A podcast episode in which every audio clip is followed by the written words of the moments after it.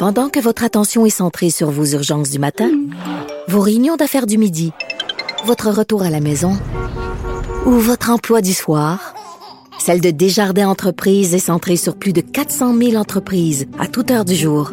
Grâce à notre connaissance des secteurs d'activité et à notre accompagnement spécialisé, nous aidons les entrepreneurs à relever chaque défi pour qu'ils puissent rester centrés sur ce qui compte, le développement de leur entreprise. Radio. Les rencontres de l'art. Chaque heure, une nouvelle rencontre. Nouvelle rencontre. Les rencontres de l'art. À la fin de chaque rencontre, soyez assurés que le vainqueur, ce sera vous. Cube Radio. Une radio pas comme les autres. Chronique juridique avec Nada Boumefta, avocate en droit criminel et protection de la jeunesse. Bonjour Nada. Oui, bonjour Mario. Et on commence avec cette nouvelle de dernière heure. Edgar Fruitier euh, qui euh, s'en va derrière les barreaux, qui prend le chemin de la prison. Euh, c'est sûr, compte tenu de son âge, ça fait réagir certaines personnes euh, parce que ça fait vraiment un vieux monsieur de 91 ans magané là, qui prend le chemin de la prison. Je comprends. D'abord, rappeler aux gens qu'il s'agit d'événements des- dans les années 70. Donc, même si ça date euh, aujourd'hui, il a fait face à, à la justice, déclaré coupable et euh, a eu sa sentence. Euh, la défense demandait du sursis justement compte tenu de son âge, du fait qu'il a 91 ans, des problèmes de santé. C'est ce qui a été plaidé au juge. S'il ne retient pas ces éléments-là pour lui donner euh, ce qui aurait été une sentence euh, légère ou dans le bas des fourchettes, il mentionne également que l'attouchement sexuel demeure quand même d'une gravité importante et surtout dans les circonstances dans lesquelles il était en position d'autorité et de lien de confiance avec les personnes qui étaient victimes dans ces affaires-là, en lien avec des emplois d'été également. Donc, la Cour tenait à envoyer un message clair et ce n'est pas parce qu'on est plus vieux que le temps a passé euh, que les choses aussi, que l'eau va couler sous les ponts, que la justice n'aura pas imposé la sentence que l'individu mérite compte tenu des faits. Mais sur le point précis, là, c'est quand même, euh, je dirais, on est dans le mélange de droits, euh, de, de situations de santé. de- Quels sont les critères pour un juge pour dire une personne il, est vraiment là, trop vieux, trop malade, je, je vais le dire en québécois, trop magané là. Euh, c'est une ligne pas facile à tracer là, parce qu'en même temps, il a posé des gestes graves, veut dire en termes de justice par rapport à un autre citoyen, mais l'autre serait allé en prison, tu vas aller en prison toi aussi. Mais où est-ce qu'un juge trace la ligne de dire est-ce qu'ils sont écrits à quelque part ces, ces critères-là, est-ce qu'il y a une jurisprudence pour qu'on dise à cette personne-là, il est vraiment là, il est trop vieux, trop affaibli, il peut pas aller en prison. Mais je l'ai déjà moi-même plaidé comme avocate euh, de la défense. C'est quelque chose que je peux souligner quand j'ai un client qui peut être effectivement affaibli ou atteint d'une maladie comme le cancer, des problèmes de respiration. Même, j'ai eu à le plaider pendant la, la pandémie que d'envoyer un client en détention alors qu'on ne contrôle même pas ce virus-là euh, euh, entre les quatre murs d'une prison. Ben, c'est peut-être pas le mieux. Et certainement pas non plus pour euh, appliquer finalement cette sentence et s'assurer qu'elle ait un effet euh, juste finalement, oui, sur l'individu, mais qu'elle ait aussi l'impact désiré. C'est plus en ce sens-là aussi que ça peut être plaidé, mais vraiment, chaque cas est un cas d'espèce. Oui, il y a certaines jurisprudences qui en tiennent compte, mais encore une fois, on ne peut pas dire que ça fait un cas qui mérite et que tous les autres euh, évitent, par exemple, de la détention pour la simple raison de leur âge ou situation médicale. Et on l'a vu aussi hein, avec d'autres individus, même aux États-Unis, avec les, les poursuites en agression sexuelle. Euh, On a vu euh, les gens se présenter en canne, être courbés devant la cour pour démontrer qu'ils avaient des problèmes de santé. Généralement, ce que je fais, c'est que j'amène des expertises ou des preuves médicales euh, quand moi-même je le plaide. Mais à la fin de la journée, le juge doit quand même rendre une décision compte tenu des faits et gestes sur lesquels il a été déclaré coupable, et ce, même si le temps s'est écoulé. Parlons de cette vague euh, de violence, euh, entre autres à Montréal. Euh, on- tu, nous parles en fait des, solutions possibles à tout ce qui se passe. Et la question principale, est-ce qu'on doit augmenter ou non les effectifs policiers?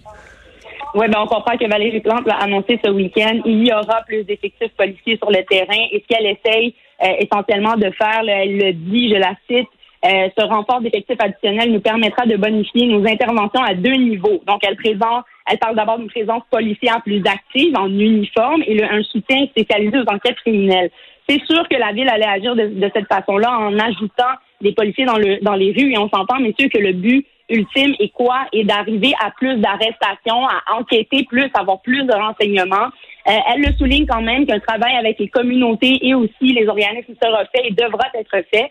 On parle aussi d'équipes mixtes, probablement des intervenants aussi en civil, ce qui est quand même une bonne nouvelle. Alors, je salue euh, ce- ce- cette direction-là, mais je tiens à mentionner que ce n'est pas la solution que de mettre plus de policiers dans nos rues. Qu'est-ce que ça va faire? Plus d'arrestations? Où on est dans des quartiers où les communautés sont présentes, les communautés racisées, et on le voit déjà, une augmentation des interpellations et des cas de profilage racial qu'on veut aussi éviter. Et ça, c'est quelque chose dont on ne parle pas assez, à mon avis, dans les dans les réseaux sociaux, sur les médias traditionnels, quand on parle d'ajouter des effectifs policiers et surtout quand on parle d'un bris de lien de confiance avec la population. Ce sont déjà des gens, même ceux qui ne sont pas euh, qui n'ont pas d'antécédents judiciaires, qui n'ont pas de problème avec la justice, ont, ont peur maintenant des autorités. Alors, est-ce que d'en ajouter est la solution? Euh? Clairement, il faut se poser des questions au niveau fédéral aussi, au niveau du code criminel, de la façon d'agir des policiers et quel impact ça aura aussi sur nos jeunes. Et ça, Valérie Plante le mentionne, la plupart en ce moment qui sont armés ont 17, 18, 20, 22, 23 c'est début vingtaine, même des mineurs qui, sont qui ont des armes entre les mains. Et elle souligne, et je l'appuie là-dessus, que le fédéral devra bouger et agir en, au niveau de la source d'où viennent ces armes-là, pas juste dans nos rues une fois que ça nous éclate en plein visage, mais bien sûr à la base même, comment que ces jeunes-là ont accès à ce type d'armes-là et se retrouvent attirés à toute heure et tout endroit dans nos rues à Montréal. Alors, à suivre, à voir euh, quel impact ça aura, mais j'encourage beaucoup, beaucoup euh, des interventions plus civiles et des gens qui sont plus liés aux communautés avec un lien de confiance plus grand. Mais il est pas un petit peu tard pour le travail communautaire quand les gens sont dans un groupe criminalisé, posent des gestes criminels, euh, ont trois armes à la maison, euh, il commence pas à être un petit peu tard pour... euh, Il n'y a pas un moment où ça tombe dans le par défaut, malheureusement, dans le cours de la police? Je ne pense pas, Mario. Je pense que le travail communautaire demeure important, puis surtout quand on parle du jeune âge de ces individus-là, parfois la communication, les renseignements, on peut prévenir. Et oui, cet individu-là peut être en possession de ces armes-là, mais ce qu'on veut, c'est éviter qu'il y ait des coups de feu, éviter qu'il s'en serve aussi, éviter qu'il se retrouve avec ces armes-là euh, à portée de main. Alors, je pense que oui, le communautaire demeure important et demeurera, je pense, une des portes euh, qu'on devrait utiliser plus souvent pour avoir accès à ces informations-là et arrêter ces jeunes-là plutôt. Je, ne- dis pas que le communautaire, c'est d'éviter le système de justice ou d'éviter les arrestations. On veut mettre fin à ces, euh, à ces actions-là dangereuses. On veut éviter que nos jeunes soient en possession d'armes à feu, d'où toute la question d'intervention communautaire. Donc, autant le lien pour obtenir des renseignements, mais aussi agir. Il ne faut pas oublier que ces jeunes-là ont un lien de confiance parfois avec ces organismes-là communautaires, avec qui ils ont des amis qui ont déjà fait partie ou pas euh, de certains organismes ou euh, milieux, par exemple, scolaires ou de sport même. Et je pense que c'est important d'utiliser cette voie-là pour euh, diminuer ou voire même éradiquer la violence dans nos vies. Tu veux nous parler de l'impact de la COVID euh, dans les procès devant jurés? Oui, c'est assez particulier. Deux nouvelles sur lesquelles je voulais attirer l'attention aujourd'hui. D'abord, une décision en Ontario d'un juge qui a tranché que tout son jury devra être vacciné euh, s'ils veulent être jury, es- essentiellement. Ce qui a rappelé aux gens que d'être un jury, donc faire partie d'un jury est un devoir de citoyen et euh, qu'on peut refuser de faire ce devoir de citoyen-là. Donc, ce n'est pas une obligation euh, d'être un jury, mais le juge ici met une limite très claire que ceux qui feront partie du panel de 12 jurys, de 12 jurés, pardon, devront être eux vaccinés. Certains disent que le, juge a outrepassé ses pouvoirs. Je ne crois pas. Je pense qu'il est en droit de le demander, de l'exiger. Et euh, je salue cette décision-là. Il, il euh, tranche en disant que c'est pour une question de sécurité et qu'en étant citoyen qui représente un jury, représente l'État, eh bien, on ne mettra pas en danger les gens, évidemment, dans une salle, en lien, justement, avec des jurys qui n'ont peut-être pas été vaccinés, mais en tout cas, il y en a un qui a été euh, atteint du COVID. Ici à Montréal, le procès là, du duo euh, qui euh, a aidé la mafia à procéder, entre autres, à la disparition de certains cadavres.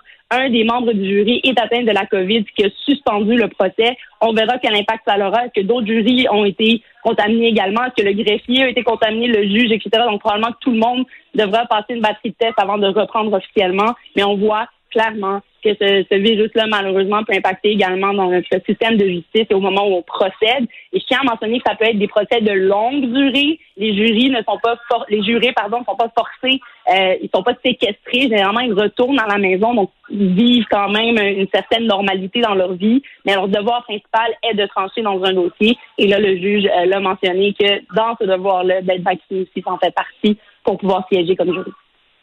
Merci beaucoup, Nada. À demain. Merci, à demain. Au revoir.